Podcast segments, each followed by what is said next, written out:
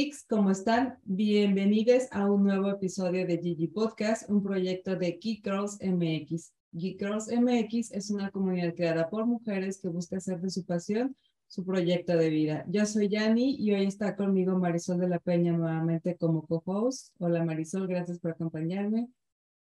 Hola.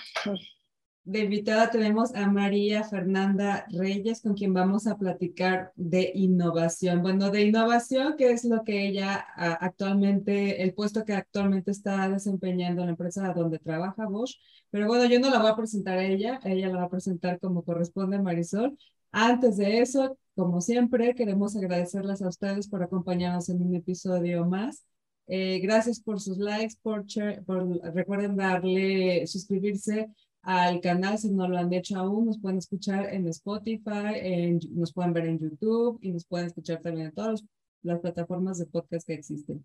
Muchas gracias también a nuestros, a nuestros patrocinadores por hacer posible que esto siga sucediendo. Gracias RSS por hospedar nuestro proyecto de podcast. Recuerden que es una excelente plataforma donde pueden hospedar hospedar el suyo también. Gracias, Soho, por todas esas herramientas que nos brindan apoyo a la hora de querer llevar nuestro producto al mundo digital. Y bueno, ahora sí, sin más que comentar y agradecerles a ustedes nuevamente por estar aquí, comenzamos. Hola, bienvenidos a su dosis de innovación y de inspiración semanal. En esta semana va a ser así. Eh, Fernanda, ella es fiel creyente en el futuro y en el progreso de México y del mundo. Va de la mano de la educación y cree que también el cambio, del cambio y de la innovación. Ella es becada y egresada de la ingeniería en mecatrónica en el campus de la VM Lomas Verdes, acreditada en Harvard Managers Mentor, campeona internacional de Robocop 2012 y ganadora del segundo lugar nacional de Enactus. Ha liderado proyectos de transformación tecnológica y mejora continua en diversas compañías como Bacardi, Mattel y actualmente en Bosch, y donde ella se desempeña como gerente de innovación. Eh, y bueno, vamos a estar platicando muchas cosas con, con, ella, sobre su experiencia, sobre su viaje hasta el día de hoy, en su vida profesional y en, en su vida personal. Y bueno, bienvenida, Fernanda. Muchas gracias, qué emoción que sí se haya logrado y pues sí, muy emocionada de estar aquí con ustedes. Sí, gracias por aceptar la invitación. A Fernanda ya la teníamos ahí en la lista desde hace ratito, pero bueno, ya saben, eh, por una por otra cosa, las agendas y así, no se había podido, pero finalmente está Fernanda aquí con nosotros. Gracias, Vero Rodríguez, por el contacto. Este, Fernanda, gracias por estar aquí, gracias por acompañarnos y sobre todo, pues gracias porque estamos seguros que hoy será una muy amena charla donde hablaremos sobre innovación. Pero bueno, antes de entrar de lleno al tema, quería preguntarte yo a ti, ¿de dónde eres, Fernanda? ¿Eres de aquí de Guadalajara o de dónde, dónde eres? Eh, soy, soy de Ciudad de México, recién mudada a Guadalajara, la verdad. Muy, muy feliz. Eh, nunca había, o más bien, de trabajo había viajado a Guadalajara, pero de pisa y corre, ¿no? Y ahorita conociendo Guadalajara y, y sí lo estoy disfrutando mucho, la verdad. Ah, ¿tienes poquito que estás aquí? Sí, de, llegué ya mudada en febrero. Entonces ah. apenas, todavía me falta mucho por conocer, pero sí. ¿Y qué tal te ha tratado la ciudad hasta ahora? ¿Qué tal los zapatillos? Eh, la verdad es que sí, eh, he, bueno, más bien convivo con muchas personas que son de fuera. Eh, de, de, mi equipo tenemos dos, dos tapatías. Entonces sí, ha sido también muy, muy ameno ver, ¿no? Que, que también reciben a muchas personas que, que no crecieron, nacieron aquí, eh, pero la verdad es que sí me está gustando mucho, muy verde, mucha cultura en todos lados y siempre hay un pueblito mágico que conocer a los alrededores y a mí me encanta, la verdad. Sí, y, y sobre todo que creo que el, ritmo de vida es un poco menos acelerado que, que el del DF, que no, no andamos tan lejos ya, ¿verdad? Pero hasta donde sé todavía es un poco menos acelerado.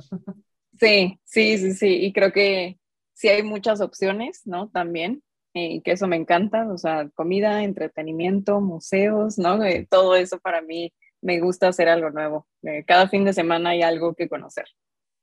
Pues qué bueno, qué bien que estás contenta de estar acá en nuestra ciudad y bienvenida. Muchas gracias. Bueno, Fer, pues eh, queremos empezar platicando contigo. Bueno, ya nos dijiste de, que vienes de fuera, pero vienes de una ingeniería de mecatrónica que, bueno, naturalmente es buscar cómo mejorar todo, ¿no? Desde el software, el hardware, y entonces, bueno, eso nos habla de que eres una científica que busca la innovación. Este, y este camino, pues, ¿cómo, cómo llegaste a hasta ahí y ya nos irás platicando cómo te has movido. Sí, el, la verdad es que desde corta edad eh, me, ha, me, ha, llamado la atención. Bueno, mis papás ambos son maestros, mi, mi mamá este, maestra en matemáticas, ¿no? eh, esta parte ¿no? de, de los números eh, no, no era algo que, que, yo viera como algo lejano, algo que me diera miedo, eh, pues porque crecí, ¿no? También con ellos. Eh, y mi papá es, eh, bueno, estuvo estudiando ingeniería, eh, también hizo administración y luego también hizo una certificación técnica automotriz. Entonces, ese mundo ingenieril siempre estuvo como cerca desde pequeña y la verdad es que yo me siento muy afortunada porque mi familia siempre me dio las posibilidades, ¿no? Nunca fue de, no, no, no, ah, tú no, porque esto no es para niñas, ¿no? No, la verdad es que sí, fueron muy abiertos, siempre me, me incluyeron o, o, me abrían eh, las oportunidades o las puertas para saber si yo estaba curiosa, ¿no? Y yo era de esos, de esos típicos eh, niños en donde le daban un juguete y quería saber cómo funcionaba, ¿no? Entonces a los dos, tres días ya el juguete estaba abierto.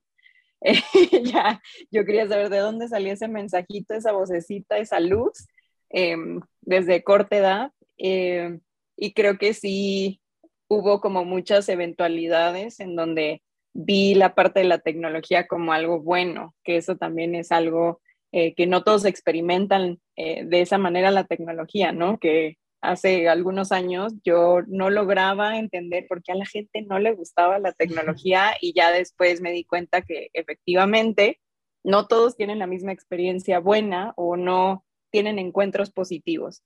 Eh, creo que para mí, cuando a corta edad, como alrededor de los ocho años, tuve una enfermedad que era una enfermedad rara, que le daba como de a uno a un millón y al final pudieron saber que tenía justo por poder hacer estas resonancias magnéticas, porque entonces, pues chiquitita, ¿no? Te meten estas máquinas enormes que hacen muchísimo ruido, pero yo lo ligué como un, ellos me van a ayudar a saber qué tengo y con eso se va a ir el dolor, ¿no? Entonces, esta, esta idea en donde la tecnología mejora la calidad de vida, pues de chiquita me, me impactó mucho y creo que se, se, ligó con que me gustaban tocar las cosas y verlas funcionar.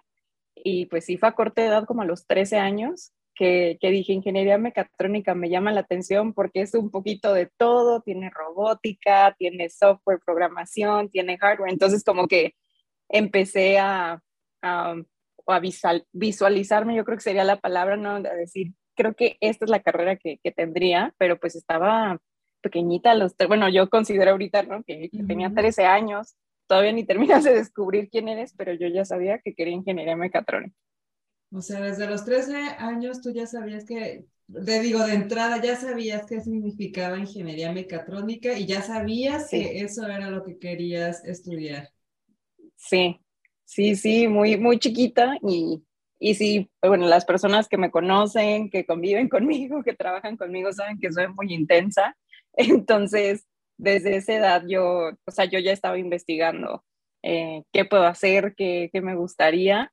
Eh, y creo que sí está muy relacionado con que mis papás estuvieran en la parte de la educación, ¿no? Porque siempre fue, fue mucho el mensaje de elige lo que tú quieras, pero prepárate, estudia, invierte bien en ti, en tu tiempo, y que sea en algo que a ti te guste, ¿no? Siempre fue el mensaje que, que se me dio, no te vayas por el dinero, no te vayas por lo que tus amigos están estudiando, no te vayas por lo que te están diciendo, ¿no? Que estudies, sino por lo que tú quieres. Entonces, sí, sí me invitaba mucho como a esta introspectiva de en qué soy buena, en qué, en qué puedo aportar y que lo disfrute. Entonces, sí, esa carrera en esos momentos todavía no era o México no formaba generaciones tan grandes, ¿no? Ahorita estamos hablando de que más de 2.000 egresados en algunas universidades de esta carrera.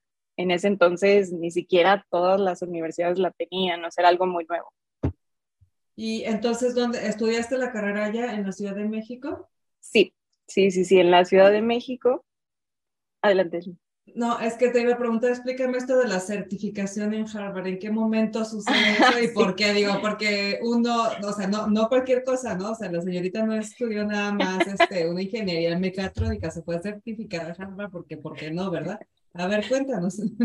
Sí, sí, pues eh, desde, desde corta edad he sido, he sido becada, sí considero que es una fortuna el, el poder decir que, eh, que tal vez económicamente no tenía la estabilidad eh, para poder tenerlo, pero eh, a veces el, el, buscar la oportunidad y, y, poder tener también el apoyo, eh, ya sea de las instituciones o del gobierno también, eso me ayudó. Entonces, yo estuve, cuando entré a la universidad, entré becada 100%, que creo que ahorita ya no existe esa beca, que qué lástima, porque la verdad es que a mí me cambió, ¿no? Completamente el futuro. y que yo sabía que si no entraba becada a una universidad, pues tenía que buscar el entrar a otras universidades que fueran públicas, pero obviamente sabemos que el proceso pues es mucho más pesado porque hay 100 lugares y de los 100 lugares exámenes perfectos, ¿no? Que se van ya luego por tiempo, ¿no? De, de quién lo entregó segundos antes, esa es la persona que tiene el lugar. Entonces, eh, sí investigué mis opciones. Eh, la universidad, que es la Universidad del Valle de México, Campus Lomas Verdes, eh, me, bueno, sí te hacen como distintos estudios, exámenes, y pues me otorgan la beca completa, que en ese entonces se llamaba beca de excelencia. Y la razón también por la que la acepté, porque tenía distintas opciones de becas en otras universidades, fue, bueno, una, porque era beca completa, ¿no? Entonces eso me ayudaba. Pero dos, también las distintas alianzas que tenía eh, con otras universidades o con otros programas, que yo soy muy de la idea en donde la universidad no hace al alumno, sino el alumno hace la universidad. O sea, tú, tú buscas, es tu iniciativa el decir, ah, mira, tengo esto a la mano, tengo esta oportunidad, ¿por qué no? Me voy a aventar, me inscribo a ver qué pasa y pues si no me gusta, no pasa nada, me salgo, ¿no? Em, y yo vi esto como, como una oportunidad y fueron justo de, de las cosas que me presentaron. Me presentaron eh, alianzas con Festo, que es una empresa alemana que también colaboré con ellos. Me presentaron concursos internacionales. Eh, me presentaron formación en responsabilidad social, que así entré en Actus. Eh, y justo me presentan alianzas como es justo estas becas con Harvard. Entonces, la posibilidad también de irme de intercambio o hacer especialidades en, operaciones este, globales y negocios internacionales fue también por alianzas que tenía la universidad, por ser parte de LORET, se llama la, la alianza que tienen a nivel global. Fue justo porque yo investigaba, ¿no? Así de, ¿y esto cómo, cómo se logra? O aquello que están mencionando, ¿qué tengo que hacer?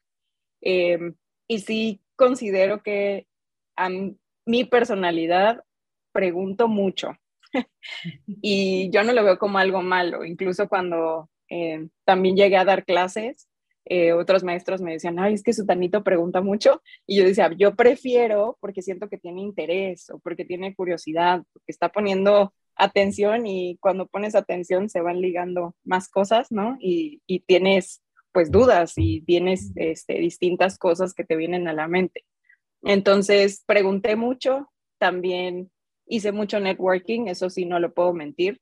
No todo fue que estuviera estipulado en un protocolo, ¿no? También era platicar y, cómo te fue y cómo lo lograste. Y así también, de hecho, me fui de intercambio, eh, que fue también para mí el momento en donde investigué, ¿no? Los países y Alemania tenía algo, estaba haciendo algo bien, ¿no? Porque parte de la ingeniería, las soluciones que teníamos venían de Alemania y la inversión que estaba teniendo en México, pues era un número grande, ¿no? Entonces yo quería entender, pues, qué hacían, qué era lo que su cultura hacía distinta a la nuestra. Entonces, em, sí ha sido, pues, un camino de, de aventarte a la incertidumbre, como a ver qué pasa. Así fue como se logró lo de Harvard, así fue como se logró el intercambio, lo del concurso internacional. Y obviamente que tuve mucha suerte en tener un excelente equipo, este, muy, o maestros, ¿no? Que también eran muy abiertos a poder compartir información o también darte, ¿no? Una guía de, ah, no, pregúntale a su tanito, ah, no, te recomiendo que te metas a este programa del gobierno que te va a apoyar en tal. Entonces, así es como, como se va ligando todo. Wow. Oye, este, pero a ver, vamos por pasos, porque ya nos soltaste un montón de información tuya. sí, pero yo aquí estoy a, las notas para preguntarle esto, preguntarle esto, preguntarle esto, sí. Claro, porque mira, em, hay una cosa que a mí me interesa saber es qué encontraste eh, que te sumó, que decías, bueno, ¿qué están haciendo diferente y, y qué puedo tomar, porque lo que percibo es que quieres tomar lo mejor de cada cultura, lo mejor de cada espacio y por eso buscas y preguntas porque eres una científica, ¿no? Y yo diría, dijiste, soy intensa, yo diría, eres apasionada porque eso se transmite y tú lo, no lo estás transmitiendo. Este, entonces, bueno, primero quisiera preguntarte, ¿qué cosas encontraste y qué has sumado a tu, a tu manera de, en tu vida personal y en tu vida profesional? Uf, esa es una súper buena pregunta. Creo que hay, pues no lo dividiría como pros y contras, pero creo que sí hubo como una, una nostalgia a la cultura en, en, en algunas fases, ¿no? El, el primero, por ejemplo, yo viniendo de Ciudad de México, me fui a estudiar a un pueblito que se llama Iserlon, que está chiquitito, y que lo que hay es casi casi que la universidad, dos, tres tiendas, un bar y el metro, ¿no? Y ahí ya las demás son casitas de gente grande. Para mí eso fue un choque cultural súper fuerte, eh, porque pues viniendo, ¿no? De, una ciudad caótica, ¿no? Sí, enorme, pero bella a su forma. eh, a llegar a algo tan chiquito en donde los domingos todo cierra, en donde sí hay un, eh, un paro, un alto, alto con la vida diaria, relájate, ¿no? Los domingos son para no estresarte, para no hacer nada, para descansar, ¿no? Y eso es algo cultural.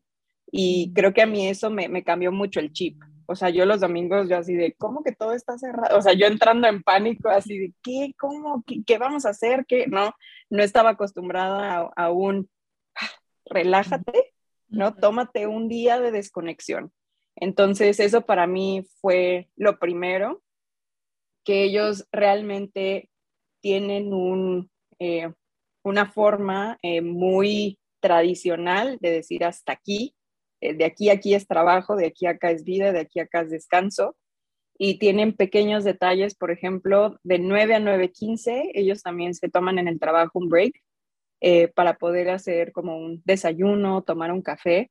Y el hecho de que tú les hables de trabajo o los interrumpas es una falta de respeto, porque estás interrumpiendo su tiempo de descanso. Entonces, cruzas un límite que ellos no están de acuerdo.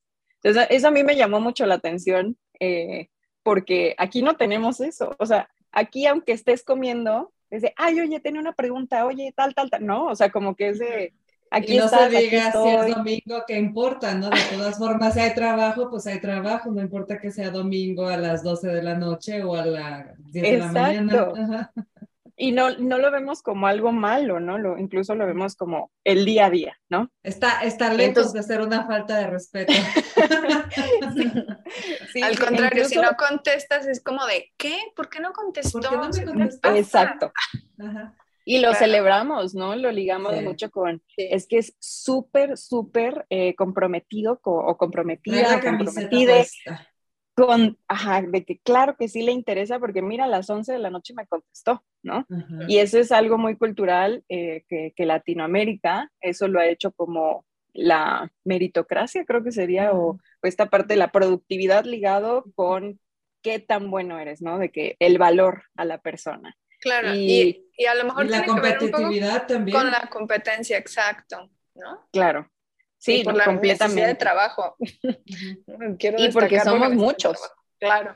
Sí, y somos muchos y, y, tristemente no llegamos a tener este mensaje de, bueno, si tú no quieres, alguien allá afuera va a querer, ¿no? Entonces, eh, del otro lado, ¿no? De este lado de la cultura, ellos tienen esa mentalidad de que si tú estás trabajando a las 11 de la noche, tú no estás trabajando eficientemente, tú no eres productivo, tú no sabes priorizar, tú no tienes time management. Entonces, era, o yo lo veía también, ya spoiler, ¿verdad? Pero trabajé también ahí un rato y, y el hecho de que yo llevara mi topper de comida godínmente y estuviera en mi escritorio, ¿no? Comiendo, para mí era súper normal. O sea, yo toda la vida lo vi como algo normal porque incluso mis papás lo hacían. Entonces, yo muy normal, con mi topper, lo calentaba, me sentaba, seguía trabajando y eh, se acercó mi supervisor al segundo, tercer día y me mencionaba, esto es algo muy mal visto porque quiere decir o que yo te estoy colocando mucha carga de trabajo, que no te estoy dando ni siquiera el tiempo o el espacio para que comas, o tú no sabes manejar las horas de trabajo y el tiempo que tienes. Y yo así de, wow, no, no, no. o sea, ni una ni la otra. Sí, sí, o sea, y para mí era un, un, choque cultural porque para mí era algo normal, o sea, ni siquiera que se le aplauda a la gente, ni siquiera, no, no, no, es algo que pues se llevó el lunch a su escritorio y no pasa nada, ¿no? Y, y eso sí me, pues sí cambió la forma en que yo veía la forma de trabajar o incluso de estudiar. Eh, para mí la forma en que el mexicano estudia es como mi examen es el lunes, el domingo en la noche yo ya soy experto. O sea, yo me echo las cinco horas el domingo a darle y yo el lunes, listo, mira, todo fresco, ¿no? Porque Pero es la martes ya se me olvidó la mitad. Exacto, todo es de memoria, aquí lo, lo guardas de memoria. Y ellos tenían una agenda de estudio. O sea, yo me acuerdo que yo decía, ¿cómo? El examen lo teníamos tres semanas, ¿no? Y ellos ya tenían su plan de estudio cada semana, cómo iban a estar estudiando, justo para que no les, les llegara esta carga. Entonces, eso a mí me impactó. Yo dije, yo no hago eso. O sea, yo lo veo como se van acercando, incluso en la universidad yo tuve días en donde tenía cuatro exámenes seguidos. Obviamente al cuarto yo decía que sea lo que tenga que ser, vámonos a hacerlo así, ¿no? O sea, ya no, no lo, creo que no lo hacía tan consciente como, como ellos lo hacían.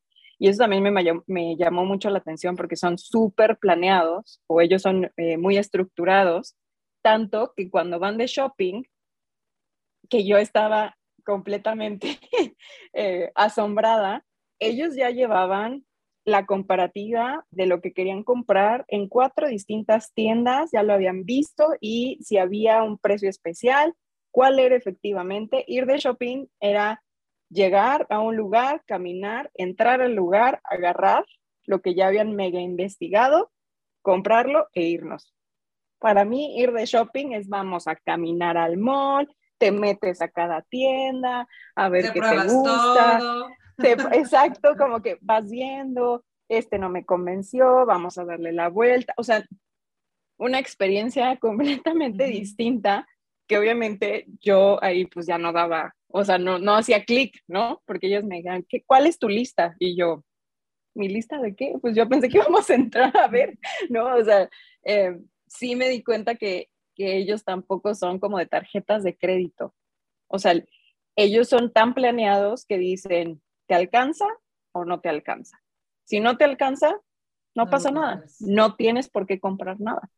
Y en cambio acá es como tarjeta de crédito, claro que sí, tengo 16, ¿no? O sea, como que es muy normal el hecho de escuchar que las personas tienen tarjeta de crédito. Y allá es mal visto tener más de dos tarjetas de crédito eh, porque si están topadas, tiene un desastre en sus finanzas personales, ¿no? Entonces, e, ese choque cultural, sí, completamente, porque están en lo correcto.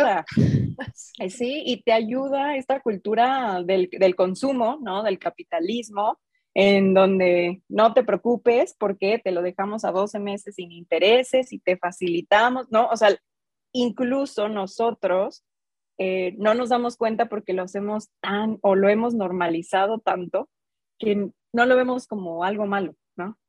Em, eso culturalmente también hablaba mucho de las finanzas personales, que ahorita creo, si mal no, me equivoco, ya iban a probar tener en, en, escuela primaria clases de finanzas personales, lo cual a mí se me hace perfecto estratégicamente, porque lo que yo sabía de finanzas era porque pues por la situación económica mis papás eran un poco más abiertos en ciertas cosas y pues ellos me decían de que, oye, no va a alcanzar, o sea, necesitas sacar la beca porque pues no, no sale, ¿no? Em, pero si yo lo comparo eh, tal vez con algunos compañeros que nunca tuvieron problemas financieros, yo no sé si sus papás eran tan abiertos, ¿no? Y más porque es un tabú. Aquí en la cultura latinoamericana, ¿qué persona tan más maleducada se pregunta, ¿y cuánto ganas? ¿No? Eso ya es de, ¿cómo puede ser? O sea, tenemos el dinero, es así como no se toca, tenemos problemas, pero no preguntes, no digas, no trates de ayudar, ¿no? Entonces, creo que ya generacionalmente ha ido cambiando poco a poco, pero allá, el, cuando fui, yo, yo sí o no percibía eh, al mismo sentido que ellos estaban percibiendo las cosas. ¿Cuánto tiempo estuviste em, allá? Eh, de intercambio fue poquito, de trabajo también fue poquito, entonces en total como un año. Eh, y sí, sí siento que o, conviví con locales, que eso también es muy importante y que siempre lo recomiendo, es convivir con locales. Obviamente había muchos mexicanos, muchos latinos y sí, nos reuníamos y todo, pero mis amistades sí eran, eran locales también. Y creo que se ayuda a conocer más eh, a la cultura, ¿no? En, arraigar o las personas que nacieron y crecieron ahí eh, siempre te van a ayudar porque pues un año no es suficiente para conocer, para conocer todo. ¿Y qué de estos em, hábitos se te quedaron a ti? La verdad es que la parte de las, de las finanzas, eh, sí, o, o, veo, ¿no? Que que hay personas que todavía tienen cinco, seis, siete tarjetas. Yo digo, yo tengo dos y ya me estoy volviendo loca, ¿no? O sea, trabajo con dos bancos y digo, ya, o sea, no, ni una más. Y creo que eso sí se ligó mucho de ese pensamiento. Eh, ya investigo más de las compras, eso es cierto. Eh, todavía no logro ese, ese nivel de decir de aquí a acá, de aquí a acá descanso, de aquí a acá, todavía no, no, no estoy en eso, eh, pero sí creo que, el respetar el tiempo de, los demás. Yo, yo soy de llegar tarde, la mayoría de las veces llego tarde. Eh, bien, los latinos lo normalizamos, lo perdonamos, es una cosa o la otra, ¿no? Lo justificamos. Bueno, sobre pero todo en la Ciudad de México, ¿no? O sea, es, es, muy común en la Ciudad de México porque digo, también cabe mencionar que si te atoras en el tráfico, o sea, Completamente. ya no puedes hacer nada más de que... Sí, sí, pero te acostumbras, o sea, sí te acostumbras y yo me acuerdo que esa vez que me fui de intercambio me dio muchísima pena porque llegué cinco minutos tarde, lo cual en el mexicano estás a tiempo, ¿verdad? Este, Llegaste temprano. Sí, yo así de yo llegué, pero... Y en el DF no, bueno. Sí, yo dije yo llegué a tiempo, ¿no? Y abrí la puerta y el profesor hizo el comentario de, ah, eres la mexicana, bienvenida, pero llegaste tarde es la última vez que te dejo entrar, adelante. Yo así, ¡pum! roja, ¿no? Porque yo dije, ay, todavía que yo pensé que había llegado a tiempo. Este, y sí, lo que me comentaban, ¿no? En ese momento mis amigos me decían, para un alemán es una falta de respeto al tiempo de la otra persona, porque la otra persona te está dando lo más valioso que es su tiempo y tienen toda la razón. O sea, al final no podemos regresar o decir, ay, no, invertí mal mi tiempo, lo voy a cambiar para acá. No. Entonces, ya lo veo como un, le tengo que pedir perdón a la persona porque se quedó esperándome, ¿no? Le hice perder su tiempo. Si lo, creo que ahora lo tomo un poco más personal que antes. Antes lo veía como, hay cosas de la vida, no pasa nada. y ahora sí ya lo veo con la seriedad que, que tiene que tener. Wow, pues Oye, interesante, qué loco. Sí, pero me imagino que, o sea, el contraste va a ser muy grande, porque digo, estuviste en Alemania, pero luego te fuiste a la meca del consumismo y el capitalismo, a, Texas, además el, el, estado más consumista y más de todo gigante, todo abundante, todo extremo, este, pues ¿Cómo fue eso, no? Porque digo, Ya, te imagino así como de, bueno, ya tengo buenos hábitos, este, Llego voy temprano, a ajá, me voy a llevar lo mejor de la cultura alemana. Domingo descanso. Sí, y te, te, vas a todo lo contrario. Pues eh, viví en, en, bueno, viví en Carolina del Sur, en Charleston, que también es chiquito, es muy bonito, pero es muy chiquito. Ahí te fuiste porque también de intercambio. Por trabajo, no, ahí sí fue por trabajo. Y viví en, en, Cincinnati, cerca de Cincinnati, a las afueritas, y que está entre Ohio y Kentucky. Y la verdad es que, eh, o sea, aprendí mucho de lo que debo hacer y no debo hacer, ¿no? Porque para empezar, son estados súper republicanos, súper republicanos, o sea, el, el, nido total del gringo. de los Trump fans están ahí, ¿no? Eh, me fui, o cuando estuve viviendo ahí también por trabajo, me fui en la época de Trump. Entonces, mm. si es muy pesado o, el, el, estereotipo de redneck es real, o sea, no es un estereotipo, sí existen. Em, y sí hubo ahí un choque eh, muy fuerte, o sea, incluso en, en el que te hacen sentir culpable de cosas que no es culpable. O sea, no, no estás ahí quitándoles trabajo, al contrario, yo estaba temporal en una asignación para ayudarles a expandir y tener más trabajo, ¿no? O sea, te, te empieza el control mediático y la ignorancia, ¿no? Que existe se junta y es un boom. Y creo que ahí aprendí más en, poner límites, pero incluso en mi inteligencia emocional, creo que ahí sí el reto día a día. Sí, día a día. Y, y, que de verdad había días que decía, ya no puedo, o sea, ya no quiero y háganle como quieran, yo me regreso mañana, ¿no? O sea que yo me ponía como un hasta aquí, no voy a estar aguantando estas groserías cuando seguro pago más impuestos que el que me está ofendiendo, ¿no? Entonces, eh, sí, sí llegué como a, pues sí, a crecer, eh, pero de manera como personal, en, en decir, lo que él está diciendo dice más de él que de mí, o lo que ella está diciendo dice más de su ignorancia que realmente que me defina. Entonces sí tuve momentos que, que yo decía, no merezco esto, o sea, no tengo ni la necesidad de por qué aguantar esto, ¿no? O sea, en mi cabeza era eso de, yo no soy este, ilegal, ¿no? Mi familia no cruzó para darme una, una buena vida, ¿no? Que eso era también lo que les, les llamaba mucho la atención de, pero como tu familia no vive aquí, ¿no? ¿Qué tipo de, ¿qué, tipo de situaciones, digo, si nos puedes contar, de qué manera te agredían? Sí, creo que em, una que me acuerdo, eh, que tal vez era, o que no estuvo tan grave, pero no sé por qué me acuerdo tanto, que yo iba en el súper y, y se me cerraban. O sea, yo iba así en el súper normal, ¿no? y se me cerraban. Y yo así de, mm", ya sabes, ¿no? Al principio tú dices, bueno, pues quién sabe. Pues yo le daba la vuelta y ya como a la tercera vez yo dije, no, ya, o sea, tiene un problema. Y ya la tercera fue así ¿te puedo ayudar en algo? Y decía, ¿estás perdida? Me decía. Y yo así de, estoy en el súper, o sea, en mi cabeza era así como, voy a estar perdida, estoy en el súper, o sea, no es como que esté en medio de la carretera, ¿no? Sin hacer nada. Y yo, no, ¿te puedo ayudar en algo? Tú no deberías de estar aquí. Y yo, grocery shopping, así, yo así de con permiso, ¿no? Porque yo no tenía, es más, como que no tenía ni siquiera las ganas de tener una confrontación. Y, y, que Vero me conoce y no va a dejar mentir, yo soy de no pasa nada, una confrontación no es mala, o sea, solo tú no estás de acuerdo, yo no estoy de acuerdo, lleguemos a un middle point, ¿no? O sea, yo, pues, pero hay conversaciones que valen la pena, que valen la pena y hay otras que es como pelearte con la pared, entonces ya las de pelearte con la pared pues ya no tiene sentido. Y gastar mi energía y drenarla en alguien que me va, o sea, que no tiene ni siquiera la intención de educarse, no valía la pena. Entonces yo me acuerdo que esa vez, de verdad yo me tuve que acercar a un guardia y decirle, me están siguiendo. O sea, ese, esa persona que está ahí con ese carrito no deja de seguirme.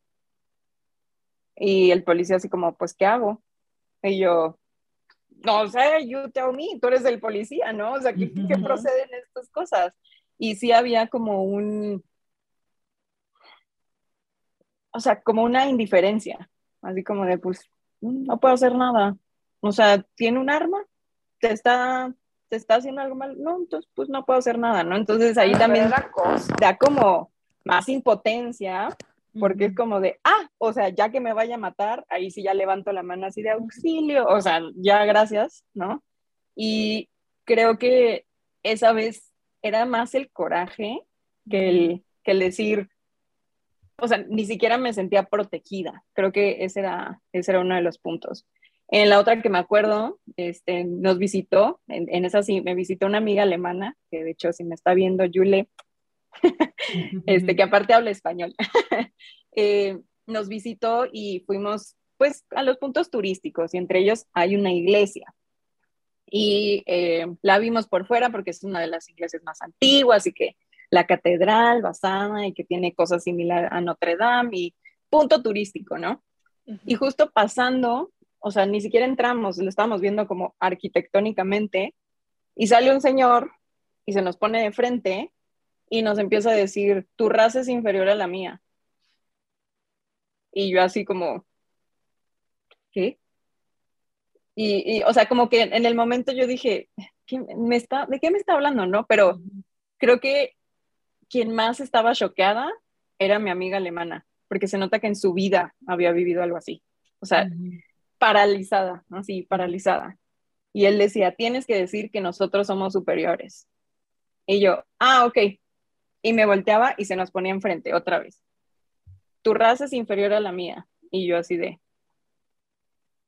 Y me, o sea, porque yo lo que menos quería, una, es problemas, porque obviamente ya lo vimos, hay una indiferencia eh, de la seguridad pública, que obviamente no iba a ser como que lo iban a tomar muy en serio.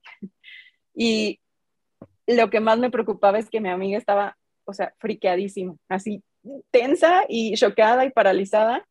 Y dije, este señor no sé si está drogado, no sé si esté loquito, no sé si tengo un arma en su carro, ¿no? Entonces, mejor tú tranquila.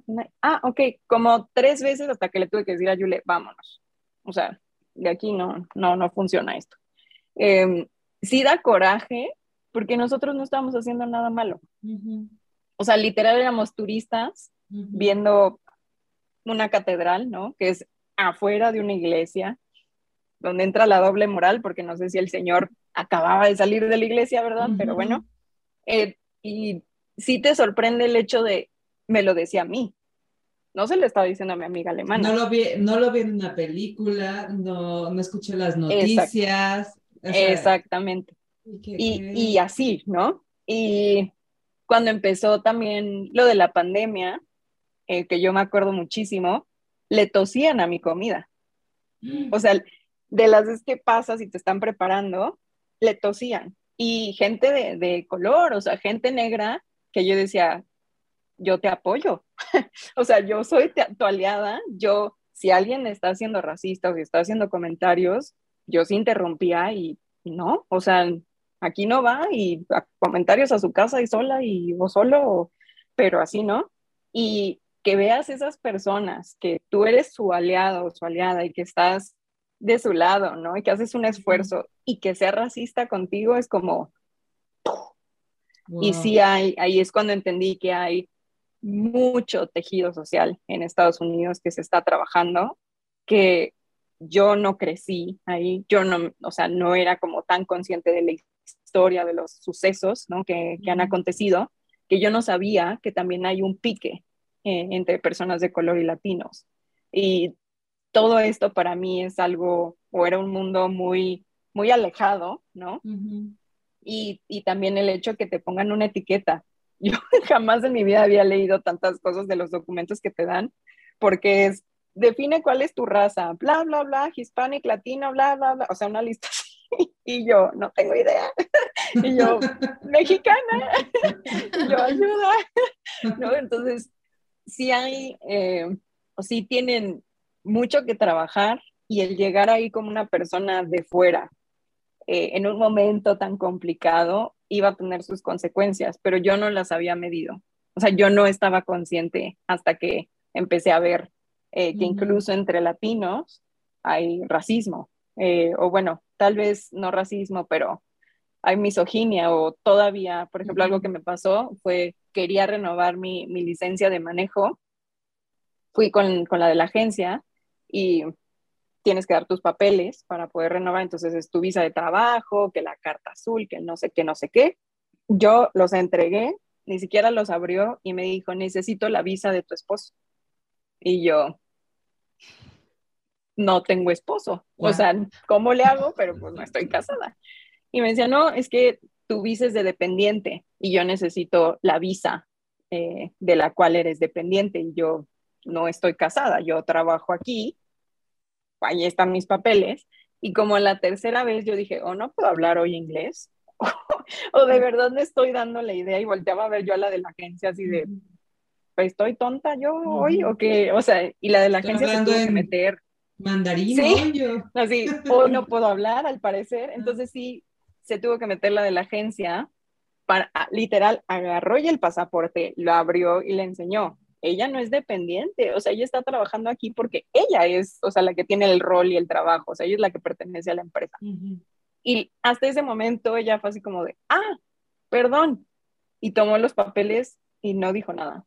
Y en ese momento yo me sentí como un, pues ofendida, entre comillas, pero más que ofendida, era muy triste porque esta persona se veía latina, no tengo idea si, si era latina o no, pero yo me sentí como que el mensaje fue, no hay forma de que tú vengas aquí a trabajar. Hay un hombre, proveedor, que te va a dar la facilidad de tener un trabajo aquí y él te va a alimentar, ¿no? Entonces, el mensaje, yo le daba vueltas y yo decía, no puede ser que yo entrando a algún lugar, yo sea dependiente ya por ser mujer latina. O sea, sí, sí dije, no hay forma si ni siquiera vio mis papeles. O sea, ¿cómo llegó a esa conclusión de que yo tenía visa de dependiente? Sí está, no, sé, como que todo, todo me hacía, me hacía ruido, em, pero es entre la cultura, ¿no? En donde el hombre todavía es visto como, o el hombre latino tiene todavía ese rol eh, macho alfa, este, como dicen, lomo, plateado. Exacto. Entonces creo que eso eh, yo no lo había o yo no lo viví en, por ejemplo, en Alemania, ¿no? Sí viví un poco de racismo en Alemania, sí. Eh, también estuve en la época de, de, cuando estaban los refugiados de Siria, sí vi cosas súper feas, quemaron campamentos, eh, la gente en, en, el autobús también, o escuché peleas, ¿no? Eh, de que fuera de su nación y que ellos aquí no pertenecen, que esta no es su tierra, que no los van a mantener. O sea, sí me tocó ver situaciones así, pero si yo sumo esas situaciones con las que viví eh, en Estados Unidos, 100% sí existen esas Karens, se multiplican, tienen 10 hijos y esos 10 mm. hijos vienen con la misma Son mentalidad. sí. sí, sí, completamente. Y no importa o sea, o no sé si, si decir que no importa que hagamos, pero cuántas veces tratas de explicarles, tú sigues siendo eh, un invasor.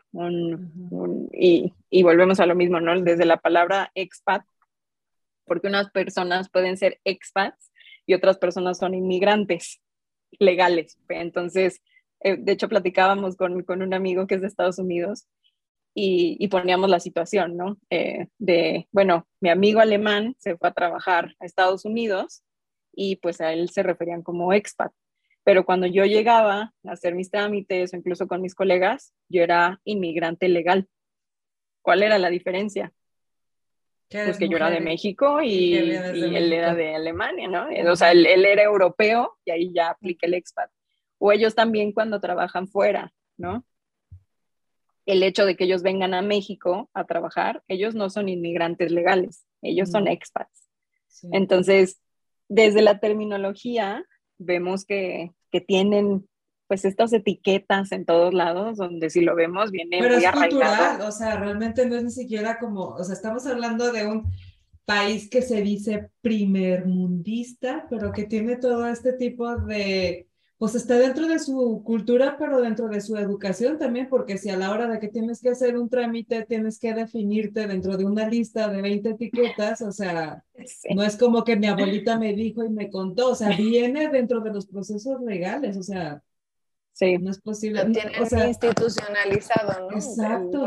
Y normalizado. Y normalizado, claro. Sí, sí, es, sí acabas de contar tres documentales aquí, o sea, qué impresión.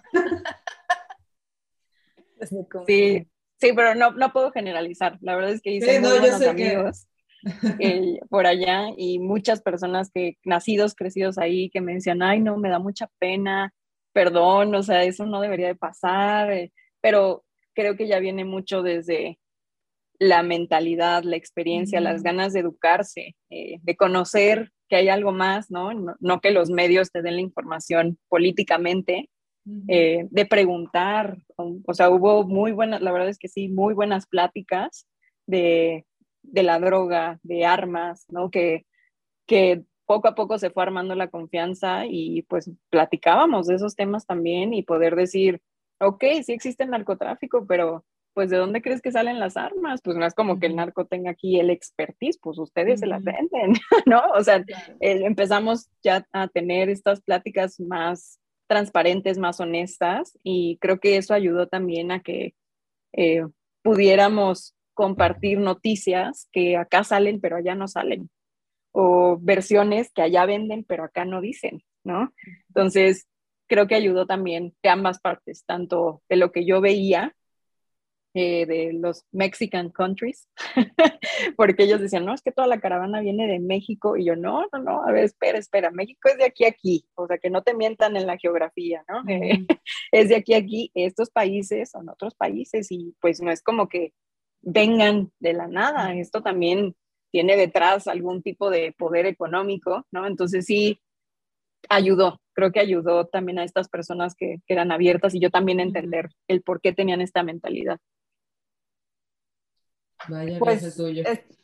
sí, no, qué, qué interesante porque, digo, nos has hablado de varias historias que te han tocado vivir, pero te escucho eh, en el que no tienes miedo a la confrontación, no tienes miedo eh, porque estás segura de quién eres, de qué te apasiona y hacia dónde vas, ¿no?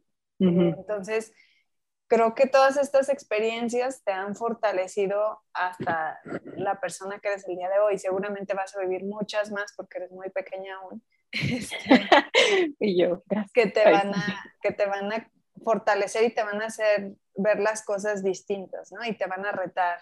Eh, a, la, Fernanda de hoy vas a vivir cosas todavía que te van a confrontar, ¿no? Esa gran confrontación a la que tú estás muy este, te escucho muy tranquila de no pasa nada las confrontaciones, pero seguro va a llegar una confrontación, no por ser pesimista, pero seguro hay una... No, sí, se han llegado, se han llegado. Entonces, bueno, que te ponen a prueba, porque cuando uno más seguro se siente es cuando más a prueba lo ponen a uno, ¿no? De, ah, ok, ya dijiste que eres muy buena en esto, pues vamos a ver qué tan buena en realidad eres, ¿no?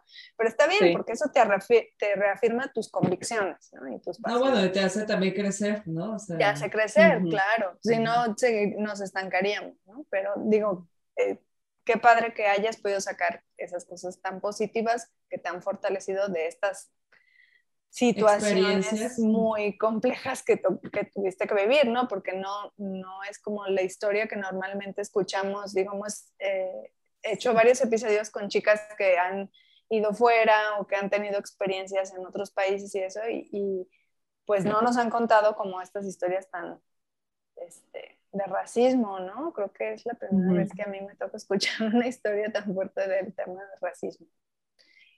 Tal vez este, tuvieran mucha suerte también. Sí, digo, pues cada quien platica como le va en la feria, ¿no? Tal cual. este, es eso. Y digo, pues qué padre que lograste sacar muchos aprendizajes de eso y que los compartas ahora con, este, con muchas personas que seguro quieren seguir este camino que tú has, que tú has tomado, pero este, nos, en tu semblanza nos pusiste eh, que fuiste juez de proyectos en Silicon Valley y que eso te, te, dio un, un, pensamiento de que había que buscar más personas especializadas en hacer lo imposible posible y que construyendo los cimientos de la innovación del mañana.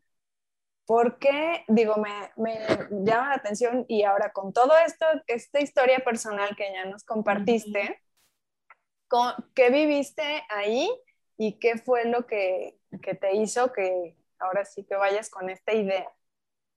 Sí, eh, esta parte de, ser juez sí nace, ¿no? De esta relación que se siguió teniendo con Enactus, que es una institución eh, sin fines de lucro, o sea, que hace empresas sociales o su misión es hacer empresas sociales eh, en, en, bueno, sí, con pasado en regiones de escasos recursos. Entonces es encontrar oportunidades para poder hacer un cambio en la calidad de vida. Entonces, desde la universidad los conocí, participé, me conecté, me enamoré, la verdad, de todo lo que estaban haciendo y no me, no me alejé.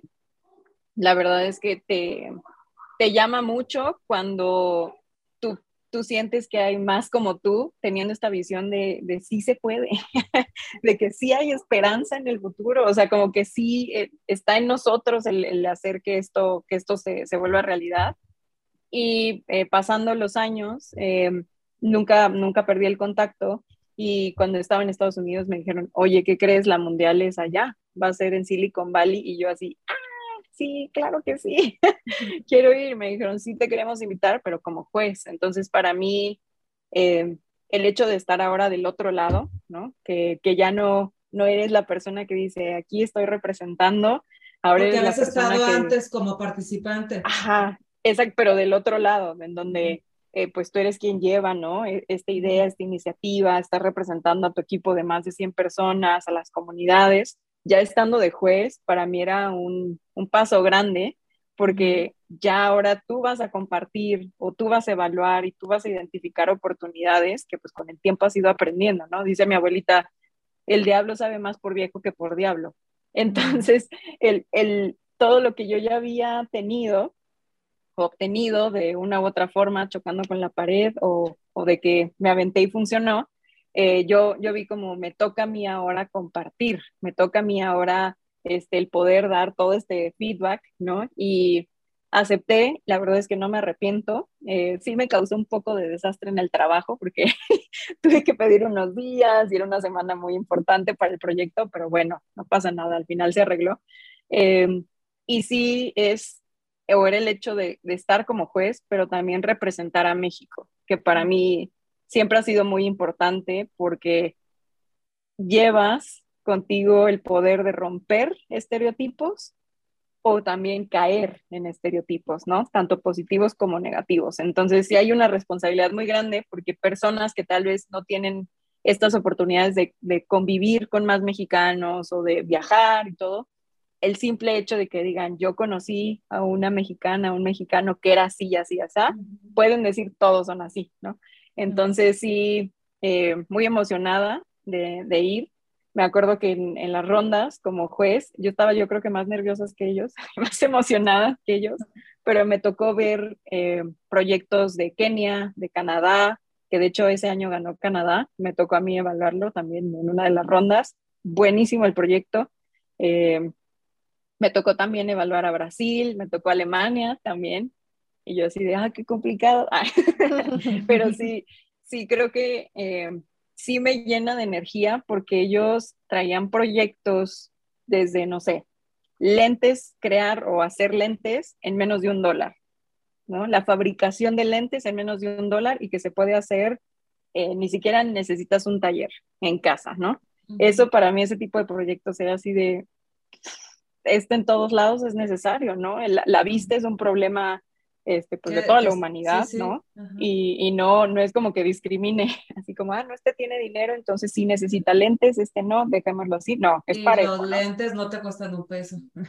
Efectivamente, y cada vez volvemos a la industria ¿no? del consumismo y del capitalismo, cada vez se va alejando más el costo, cada vez se va haciendo. bueno, porque además se puso de moda, ¿no? Este, usar lentes, aunque yo conozco gente que no los, necesita. no los necesita, pero usa lentes porque está de moda usar lentes. Sí, sí, sí, sí, y, y que, ah, o que sí afecta, ¿no? El, el caso como ellos lo, lo ponían es el aprendizaje de los niños no pasaba porque no podían ver, no porque no quisieran, no porque no, pudieran, no, tuvieran las capacidades, no, sino porque simplemente le afectaba la vista, el poder desarrollar habilidades para el trabajo, tampoco podían, ¿no? Entonces, ellos lo basaron más en la economía eh, de, de, un pueblito de Uganda, si mal no recuerdo, y de ahí poder sacar, ¿no? Idear de, bueno, ¿qué hacemos?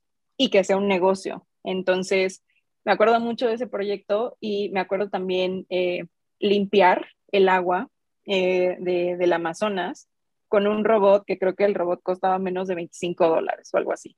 Entonces, para mí eso era así como, ¿no? O sea, ¿cómo logras un robot a un costo esencial? O sea, eso, los costos siempre, cuando hablamos de tecnología, es un pain porque si quieren la última, la, última tecnología emergente, pero que cueste como hace 30 años, ¿no? Costaría, ¿no? Entonces sí, sí, em, son problemáticas reales, que eso a mí me inspira mucho porque luego hace ver que las problemáticas que a veces tenemos del día a día son chiquititas, son muy banales, ¿no? De que, ay, es que este reporte no me queda, o ay, es que se me olvidó pasar por a recoger esto, hay que, ¿no? Y sabes que es súper interesante que que en realidad te das cuenta de que hay problemas, hay situaciones que sí, que parecieran no tener solución, pero que en realidad sí la tienen. O sea, más bien no se les quiere dar solución.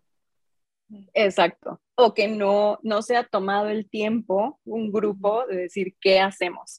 Que eso era para mí el, el hacer ese imposible, posible, porque estamos hablando de que una persona no lo sabe todo, pero claramente conocemos a alguien que conoce a alguien que lo va a saber, ¿no? Entonces, el poder unir a todas estas mentes enfocados en la resolución de ese problema es justo lo que, lo que me inspira, porque no, no nos estamos cerrando a como, bueno, pues eso es lo que, lo que nos toca, ¿no? Como generación, ni modo, así nos dejaron las cosas, no, creo que eso, eso sí me llena de esperanza y como de, motivación a, a decir, sí somos muchos eh, tratando de cambiar o tratando de mover un poquito este, el cómo se va a ver en algunos años la situación. Y siendo, o sea, sí siendo muy sincera, cuando yo salí de, de esa, o bueno, de ser juez, sí se me metió un gusanito, así como de, mis proyectos están muy enfocados a algo muy industrial, ¿no? Este, están muy enfocados, entonces empiezas a pensar así como de, espera, pero yo también quería como por este ramo, o yo también quería ver qué pasaba si, si por acá. Entonces sí, sí te, te, deja pensando en estoy aportando lo, lo, esencial, ¿no? Estoy, estoy haciendo lo que quiero hacer, lo que puedo hacer, utilizando mi potencial para algo bueno, mi energía. Y ahí es donde entra una de las herramientas que siempre me gusta recomendar, que se llama Ikigai. Eh, que bueno, no es una herramienta. Ajá. Ikigai es una filosofía japonesa Ah, em, sí. que viene del el razón de ser, ¿no? Eso es lo que significa, el razón de ser. Y ellos lo tienen como una filosofía de vida en la cual pues hay eh, distintas partes que normalmente o ahorita, modernamente, lo están recibiendo, eh, lo resumen en el círculo de la vida, le llaman, que es cuando tienes en lo que eres bueno, en lo que el mundo necesita, en lo que te van a pagar y en lo que disfrutas. Entonces haces como una conjunción de todo eso y se supone que tienes tu Ikigai. Y esta es tu razón de ser, esa es tu motivación de levantarte día a día y no es estático, ¿no? Entonces en su momento cuando yo había hecho, exacto, va evolucionando con nosotros. Entonces en su momento cuando yo lo hice, pues tenía mucho sentido en, en esa versión, siempre digo esa versión de Fernanda del pasado, en donde yo tenía o creía eh, en ciertas acciones, en, en cierta visión ¿no? del futuro y que ha ido cambiando y que también he ido creciendo y esta retrospectiva tal vez la había dejado un poquito a, a, un lado, ¿no? O como ahorita no es prioridad, este, ahorita, ahorita lo reviso, ¿no? E, estas juntas con nosotros mismos que luego la vamos postergas y postergas. sí. sí, sí, de que la posponemos para el siguiente mes porque ahorita ando full. Para la siguiente vida. sí. Entonces justo ahí entró como otra vez este gusanito de estoy en donde quiero estar, o sea, realmente me, me dejé llevar o si fueron decisiones conscientes de esto me acerca a este sueño que yo tengo, a este objetivo, eh, como que sí empiezas a, cuestionarte. Eh, y la razón por la cual, o sea, lo pienso así es porque yo veía gente tan joven o sea, impactando vidas y, que no solo lo ponían como en números, ¿no? Sino testimonios, eh, que sí dices, wow, o sea, una acción tan chiquita puede cambiar la vida de tantas personas. Y, y sí, desde ahí como que, como que dije, tengo que, que rehacer un poquito en lo que estaba, estaba planeando, estaba pensando, en donde yo tenía definido más o menos cuánto tiempo, siguiente paso, bla, bla, bla, pero eh, creo que sí fue un, lo disfruté mucho y también me ayudó como reavivar esa, esa chispa de que no te me duermas, ¿no?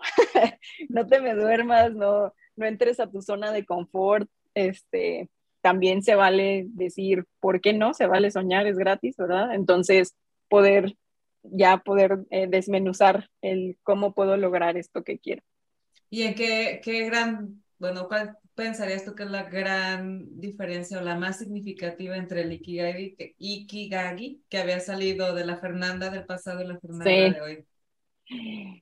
Híjole, creo, eh, sí, yo creo que la principal es que sí quería enfocarlo más como al beneficio o que la tecnología ayudara más a las enfermedades o encontrar cómo podíamos ayudar al sector farmacéutico, al, sector, o sea, médico. Em, y creo que tuvo mucho que ver también todo lo que había pasado, ¿no? Cuando yo viví fuera, a mi papá le detectaron cáncer en, en etapa 4. Entonces, eso es como el, el, la, la, impotencia, ¿no? De, de, decir, esto yo lo sentía tan lejano, ¿no? De mi familia que obviamente sí, sí tenía, eh, pues sí, tristemente ya había tenido amigas eh, que habían logrado, ¿no? Que recibieron tratamiento y todo, pero uno piensa como, no, no está, ¿no? No sé, como en mi familia, no, no, lo, no lo conceptualizas como esto puede pasar, ¿no? Entonces, creo que sí me cambió mucho en todo este tiempo, todo este conocimiento, todo este esfuerzo, realmente, o sea, realmente está impactando de la manera que yo quiero. Creo que si lo ligo para, para los momentos de cuando fui chiquita, que, yo decía, la tecnología me ayudó, ¿no? La tecnología se llevó ese dolor porque supieron que tenían que hacer. Eh, de poco a poco se, había como disuelto, como que se había cambiado, ¿no? Como que era más de, eh, o más enfocado a, un sector industrial, como eh, eficiencia, ¿no? Como un poco más diluido. y siento que con todos estos sucesos sí lo sentí como más latente, como más de sí o sí, quiero eh, poder ayudar a que esto se logre, ¿no? O quiero tener estos problemas que sé que no soy la única pasando por esto, que sé que hay muchas familias pasando por esto, este, realmente cómo podría yo, o sea, como ver la forma de, de alejarme tal vez de esta industria y hacerme para atrás y decir cómo puedo yo ayudar a que esto pase. Ay, qué interesante. Digo, y es que es normal, ¿no? O sea, conforme va pasando el tiempo, pues obviamente vas cambiando, tus prioridades van cambiando, tu entorno, las circunstancias, eh, lo que influye en ti emocional, culturalmente, etcétera, pues, pues te va haciendo transformarte o cambiando, pero creo, creo yo que en el fondo, en el fondo siempre queda la esencia, ¿no? O sea, la esencia sigue siendo la, la, misma, la misma de esa niña que encontró, encontró su camino después de vivir esa experiencia y, y bueno, con la que te reencuentras hoy, después de hacer un recorrido por una, un pueblito alemán y, y una ciudad caótica americana. Sí, sí, sí, sí. O sea, todo llegó a la versión que soy hoy. Y, y sí, el salir de la zona, estar incómoda. O sea, situaciones que nos pongan incómodos, incómodas, sí nos hacen crecer y nos, no nos gustan, obviamente no nos gustan, eh, porque eh, si nos topamos contra la pared o no sabemos qué hacer, viene la incertidumbre, eh, también entra un poquito el estrés, ¿no? La, ansiedad también se puede votar. Eh, y sí creo que es, o siempre le menciono a mi equipo de, no es para todos el ponerse en situaciones incómodas, pero si quieren crecer o si realmente quieren saber, ¿no? Cómo reacciono en, en, ese entonces, qué pasa si va a ser incómodo. Y no quiere decir que esté mal, eh, pero es el parte de la apuesta, ¿no? Puede que funcione, puede que no funcione, puede estar incómoda, pero pues sí. Sí, es vale la pena arriesgar. Una situación incómoda te brinda también una oportunidad si lo quieres eh, tomar así, ¿no? O sea, no necesariamente es todo negativo. Exacto. Sí, es un volado. Y el aprendizaje que también tuviste en, en Alemania, ¿no? También saber disfrutar tiempo de descanso es tiempo de descanso, tiempo de reflexión, o sea, tiene una razón de, ¿no? Porque también luego eh, ponerse en situaciones incómodas resulta en algún punto un poco adictivo o una forma de vida y tampoco es tan positivo estar todo el tiempo ahí. Digo, Incómodo, sí. Sí, sí retarte y sí decir, bueno, ya no estoy, este, ya, esto ya no es para mí, necesito un cambio, y, pero pues el cambio exige, este, pues te exige poner, confrontarte, ¿no? Pero también aprender a disfrutar de, de, los momentos positivos en la vida. Y luego ya llega una edad en la que uno no busca tanta incomodidad. No, digo, creo que también es, es, como una, es una espiral, o sea, a veces visualizamos, eh, ya me voy a oír como una viejilla, pero, pero es que, digo, eh, a, mi corta edad, me he dado cuenta. 25. Muy, no, no digas cuántos. Ya 25 ya dije, perdón. Este, ah, bueno, sí, 25, 25. Este, digo, a veces visualizamos o nos enseñan a, que la vida es lineal, ¿no? Entonces, pareciera que va en una línea recta, ¿no? Vas creciendo, estudias, trabajas, este, haces lo que quieras de tu vida, eh, creces y te mueres, ¿no? Este, pero no, o sea, eh, este, yo veo inclusive así como muchos memes de, es que no puedo con la vida adulta y pues no, ya estás más alejado de tu juventud que, este, que de otra cosa, ¿no? O sea, este reclamo. Y es que, eh, pues los cuestionamientos siempre están, la búsqueda de nuestras pasiones siempre existen, la confrontación del qué estoy haciendo en el mundo y cuál es mi sentido en el, eh, de que esté aquí y en este momento, ¿no? ¿Qué, estoy, qué voy a dejarle al mundo? Este, eso todo el tiempo nos lo cuestionamos, ¿no? Seamos adolescentes incomprendidos, seamos jóvenes apasionados, seamos adultos con, este, en la confrontación, seamos eh, personas de la tercera edad que estamos revisando nuestro legado, todo el tiempo está ese cuestionamiento, ¿no? Eh, la vida va en espiral, no es una línea recta. Entonces, pues hay que saber disfrutar de las bajadas, de las subidas, de las caídas y de las cunetas, ¿no? Este, Creo que, que, es un poco, digo, creo, que es así, ¿no? Disfrutar y aprender de cualquier tipo de, de historia o, de cualquier tipo de situación. Sí. Y saber que y desaprender. ¿no? Y desaprender. y desaprender también importante, sí. Este, sí. Y, y saber que todo pasa y que podemos reconstruirnos este, poder, la, la gran posibilidad que nos ofrece el cambio, la palabra cambiar, ¿no? O sea, digo, tú estás muy metida en el tema de la innovación, pero para la innovación tenemos que estar abiertos, o sea, al cambio, ¿no? Y el cambio implica aprender de nuestros errores, una revisión, una auditoría a lo que venimos haciendo, qué, ven, qué hicimos bien y qué hicimos mal, ¿Y por qué lo hicimos mal? Porque ahí es donde está la innovación, ¿no? En nuestros errores. ¿Cómo no podemos innovar en lo que estamos haciendo bien? Sino es de nuestros errores que, que está pasando y cómo podemos mejorarlo, ¿no? Y que, que, es mucho, o bueno, también que el cambio naturalmente, ¿no? La, natural, la naturaleza humana lo, lo rechaza. O sea, la naturaleza humana no parece, pero somos seres de rutina. O sea, si si no, nos gusta eh, de cierta manera, y digo de cierta manera porque las rutinas y yo a veces tenemos un pleito, pero son necesarias para el día a día. Entonces, el cambio sí hay un repele eh, para, para todos inconscientemente porque es parte de nuestra naturaleza, el poder defender de, wow, wow, wow, esto es raro, esto es diferente, lo detecto como riesgo, ¿no? O sea, naturalmente así, así lo vemos y el, el hecho de que innovar siempre se ve como, obviamente, algo nuevo, pero también a veces es nada más como conectar distintas partes que ya existen para crear algo mejor. Eh, en ese momento, creo que no, ese proceso no es para todos.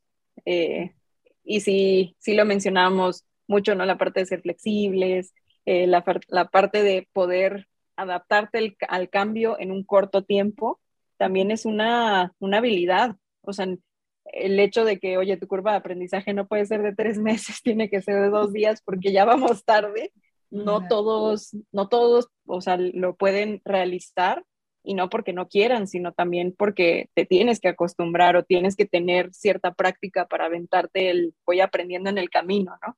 Em, y sí, el, el, el, hecho de, o la palabra de innovación, em, es, es tan, tan amplia a veces que lo hacemos tan complejo cuando puede ser tan simple, ¿no? O sea, cuando puede ser el simple hecho que tú tomes un objeto y lo utilices para otra cosa que no estuvo diseñado para hacer, tú ya estás innovando.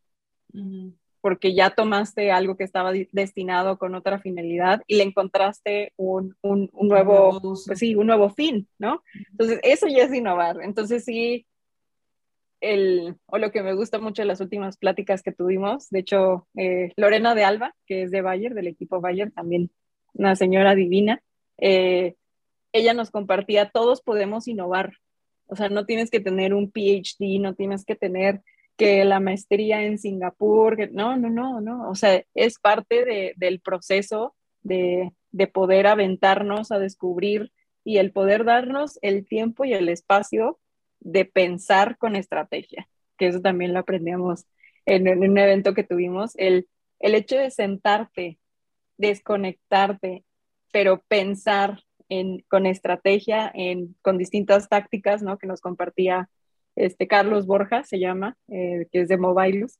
Eh, el hecho de empezar a pensar el qué pasaría si ya te está llevando a escenarios que sin necesidad alguna de algo físico, sin necesidad alguna de algo, de algún software, de alguna compost, no, nada más solitos, callados, sentados, nada el pensar el qué pasaría. Con eso ya empieza a volar y, y, cada quien tenemos una perspectiva muy distinta y, y creo que sí, no es para todos, sin embargo, todos pueden. Y, y sí tendemos a, a, complicarlo.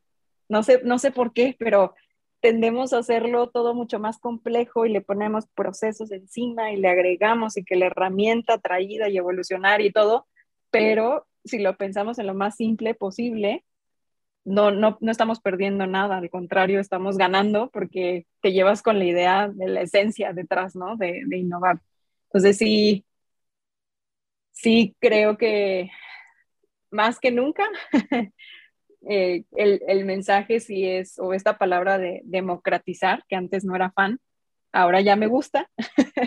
Eh, creo que sí es, algo de, de, la generación que, que, poco a poco, aunque el concepto no lo conozcamos, lo estamos haciendo.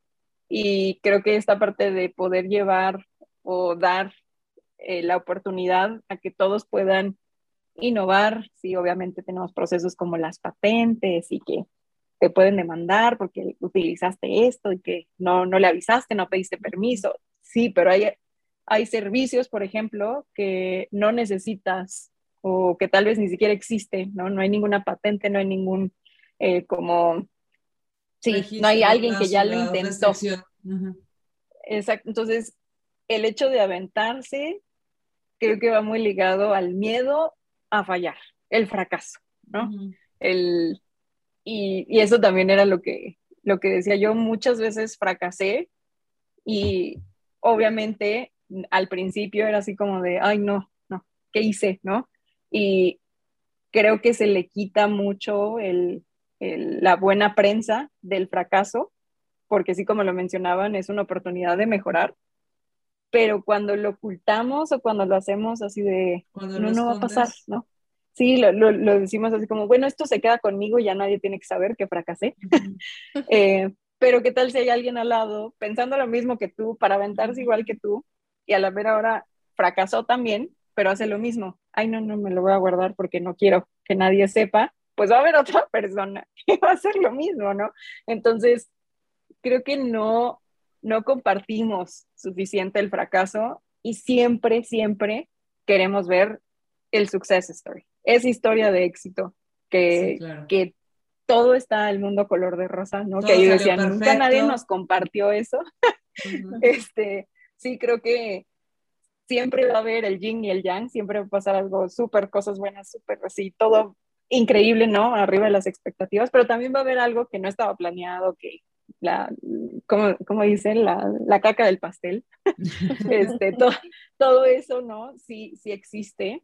Y, creo que sí. Bueno, y es que para que exista la, la, parte chida, también tuvo que haber existido la parte de aprendizaje, el proceso de aprendizaje, y dentro del proceso de, aprendizaje, de aprendizaje está, pues, lo que llamamos el fracaso y los errores y pues toda esta parte que como el detrás de cámaras le vamos a decir. Sí, sí, sí, que es ese, ese volado, ese 50-50, ¿no? O, o, todo sale bien o todo sale mal, pero pues ni modo, ya la idea fue la iniciativa de decir, a ver, a ver qué pasa. Eh, pero no, no todos, o sea, no, no todos son resilientes. O sea, no, no, no todos les gusta sentir el fracaso. Y, y, creo que eso también fue, o sea, sí es algo que, que compartía, ¿no? también con, con, mis hermanos, ¿no? Que, que, les decía, no, no crean que, que todo siempre es así como de, ah, la primera pasé el examen. Ah, sí, a la primera me aceptaron. Ah, no, no, no, o sea, claramente si hay topes, ¿no? O sea, yo les comentaba a, mis hermanos, les platicaba de la certificación de alemán, yo dije, ya valió, dije, no la voy a pasar, no esto, y sí hubo una parte que la pasé, o sea, de que se vio buena onda la asesora, y dijo, bueno, le echó ganas, ¿no? Yo creo. Este, pero pues la pancé, ¿no? Tampoco es así como la excelencia, ¿no? Eh, pero si no lo hubiera hecho en ese momento, ya no hubiera tenido tiempo de realizar, de realizar eso.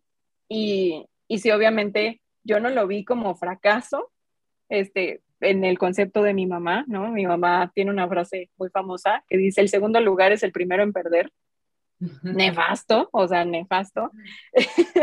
eso está muy mal, ya lo hemos platicado, ya le hemos dicho de mamá, eso estuvo muy mal, eso es un trauma infantil. Eso no se hace, traumaste. Sí, sí, sí, por eso somos competitivos, por este tipo de, de, frases, ¿no? Que se nos quedan. Este, pero sí, ¿no? En mi cabeza es así como, se logró, ¿no? Y obviamente para mi mamá es así de, ay, ve nada más, así casi de pruebas. Y para mí eso es bien, no lo pasé. Digo, no, no, no reprobé, ¿no? La diferencia eh, está en la actitud, tú no la pierdas. Eh, ese meme lo han visto del niño que está en el segundo lugar, que sale así, y que el del primero sale así como de... Así yo, yo era esa niña, así que sí, lo logré. Este, pero sí, sí, no es para todos. O sea, no es, no, no todas las personalidades les agrada estar en, en este proceso eh, de, de, la innovación, entre comillas, pero también incluso de, pues de la toma de oportunidades, de, de aventarte y, y, decir, pues a ver si chicle pega. Porque la, la, verdad es que después de muchas veces que te avientas, una, por estadísticas, por estadísticas nada más, por lo menos una pega. Si no te dejas de aventar, ¿no? Exactamente. Oye, pues ya se nos pasó más de la hora, obviamente, porque sí, porque estamos súper a gusto platicando, pero yo siento que te tengo que preguntar antes de que nos vayamos, hace rato nos platicaste de tu experiencia de Enactus, cuéntanos qué es eso, porque a lo mejor alguien que nos está escuchando eh, está interesado o a lo mejor es la respuesta a una oportunidad que ha estado buscando, entonces a ver, cuéntanos un poquito más de, de eso. Sí, eh, Enactus es una comunidad global, eh, principalmente se forma de estudiantes, eh, porque es una organización sin fines de lucro. Entonces, ¿Se encuentra dónde? Eh, es, es, global, o sea, ah, está presente en todos los países, bueno, no en todos los países, ya tienen, tienen una lista como de 136 países o algo así, ah, pero tienen, o sea, en, en, México, ¿no? Enfocándonos en México, de hecho, el CFO se llama Eddie. Este, Eddie tiene alianza con casi todas las universidades ya casi de la República. Entonces, eh, si quisieran no acercarse a algún campus a preguntar, lo más seguro es que ya tengan alianza con Enactus. Eh, pero a Eddie lo pueden encontrar también en LinkedIn. Es Eduardo Íñiguez. Em, y la idea de Enactus es sí poder brindar a este talento joven, ¿no? Que, ya tenemos una, fuerza laboral, ¿no? Eh, con una oportunidad de, crear un negocio, ¿no? Y normalmente sí se enfoca en comunidades de escasos recursos. Entonces, sí es un espacio en, donde el punto es siempre mejorar la calidad de vida. Eh, hay muchos o yo diría que sí, ya hay muchos proyectos activos, entonces también se pueden unir, apoyar, incluso en estos proyectos como voluntarios, o incluso si tienen una idea, también, ¿no? Se puede tener esta iniciativa. Y lo padre de esto es que es una red, es una red global. Entonces platicábamos, no sé, lo de los lentes, ¿no? Que, que de hecho lo realizó una universidad, bueno, un grupo de estudiantes alemanes en, en África. El hecho de poder replicar ¿no? E, este proyecto, poder expandirlo a México, también se podría, ¿no? El punto es juntar estas manos con las oportunidades que hay para poder generar e, este cambio y que la idea obviamente es el impacto, que sí eh, vaya ligado con, este, con la agenda del 2030 de la ONU, ¿no? Todos estos objetivos que tenemos, eh, sí tiene que estar impactando sustentablemente, ¿no? No, no nada más es eh, el ambiental, sino también el social, ¿no? Cómo es que, no sé, le estás dando el apoyo a una mujer para que se incluya a la, a la, fuerza laboral, para que pueda tener un crédito, ¿no? Para que ya pueda ser parte de, de este sector financiero. Eh, todo esto, ¿no? Ya es un impacto social. Em, y, y, bueno, tienen como como distintos, yo en fan, ¿no? En modo fan, yo vendiéndolos. Eh, tienen distintos rubros, ¿no? En, donde ellos tratan de, apoyar y no solo se quedan en universidades, también tienen alianzas con distintas empresas. De hecho, nosotros participamos en, la categoría que según yo todavía la tienen, que era patrocinada por KPMG, que era el empoderamiento de la mujer, ¿no? Eh, también tenían con Fundación Walmart, o sea, tienen con, distintas, este, pues grandes, ¿no? De, la industria, tienen alianzas en donde ya se juntan para poder cambiar la, situación en, México, bueno, y alrededor del mundo, ¿no? Em, y también pueden ser jueces, como decíamos, eh, el hecho de poder dar también apoyo, ¿no? E identificar oportunidades con la experiencia que ya se tenga, también se puede. Y, y, pues sí, yo, yo la verdad es que no creo dejarlo. Siento que es una comunidad que, que sí. Con la que te eh, identificas totalmente. Como que, que toco, o más bien, mis pies en la tierra, ¿no? Como que vuelva a pensar en qué es realmente lo importante. Que todos estos problemas pueden llegar a ser banales y que hay problemáticas mucho más grandes eh, que, que yo puedo también aportar algo. Entonces, sí, sí, lo recomiendo 100%. Entonces, si a alguien le interesa, igual puede buscar, googlear en Actus o en Sí, en Actus es en actus.org, esa es la página oficial y ahí te va a salir por, este, pues sí, por país. Y como les decía, el, el CFO es Eduardo Íñiguez. Lo pueden encontrar en LinkedIn, tipazo. De hecho, lo acabo de ver en un evento que tuvimos, lo invitamos también. Este, el pobre Eduardo pues le va a llegar un montón de correos así, invitaciones de Eduardo. Y ya sí. Perdónanos, Eduardo. Pero sí, sí, súper pues invitados. muchas gracias. Gracias, gracias por pasarnos esta información. Seguramente a alguien le va a servir, creemos que, pues... Esperemos que sí. Aquí se trata de, de, difundir información y a alguien seguramente la está, la está esperando recibir. Muchas gracias. Súper. Bueno, Fer, pues ya eh, para terminar, desgraciadamente, porque está muy buena plática, este, ¿cómo pueden continuar la conversación contigo? Eh, ¿Cómo te pueden contactar? ¿Por redes sociales? ¿Por correo? ¿Preferirías? Sí. Eh, la verdad, por, por LinkedIn estoy más activa, también por la parte laboral. Este, en redes sociales me, me tarda un poco más, entonces mejor mi LinkedIn, que se llama María Fernanda Reyes. Eh, ahí un mensajito y, y, sin problema podemos, podemos ver qué, qué, podemos generar, qué colaboración. Y muy feliz de, de, poder contestar también cualquier duda o también si no estuvieron de acuerdo en algo que yo haya dicho, sin problema, eh, podemos compartir puntos de vista. Pues muchas gracias. Seguramente por ahí vas a tener uno que otro nuevo seguidor en LinkedIn. Claro que sí. Muy bien, pues muchas Muy emocionada. Sí, la verdad es que es súper interesante. Este, es increíble la trayectoria que tienes, tienes 29 años. Te iba a preguntar cómo le hiciste para llegar como a ser gerente de innovación en Bosch. Bueno, este, me queda claro, ¿no? De qué experiencia sí tienes. Este, Igual luego hacemos otro, otro, otro episodio donde nos sigas contando de las segundas partes de estas documentales, que, que bárbaro. Pero bueno, por hoy nuestro tiempo se acaba, entonces muchas gracias, muchas gracias chicas por acompañarnos, eh, gracias Marisol por acompañarnos nuevamente, gracias también por tu tiempo, gracias por esta charla tan a gusto y gracias este, Fernanda igual por tu experiencia. Y gracias a los que se quedan hasta el final del episodio. Eh, recuerden que nos pueden seguir en nuestras redes sociales también a nosotros como Geek Girls MX. En todas nos encuentran así. Tenemos página también geekgirls.com.mx.